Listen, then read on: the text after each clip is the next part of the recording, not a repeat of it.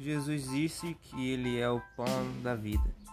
Jesus também disse na oração do Pai Nosso que sempre haverá um pão para nós em todos os dias da nossa vida. Jesus disse: Pão nosso de cada dia, dai-nos hoje. Interessante que Jesus ele sempre há de nos suprir em todas as necessidades da nossa vida, sendo ela espiritual, emocional e física. Então Jesus sempre tem um pão específico preparado para nos saciar. Mas para que a gente venha obter esse pão, assim como a gente consegue o pão físico na padaria, devemos ir até a padaria. Assim também é com Jesus.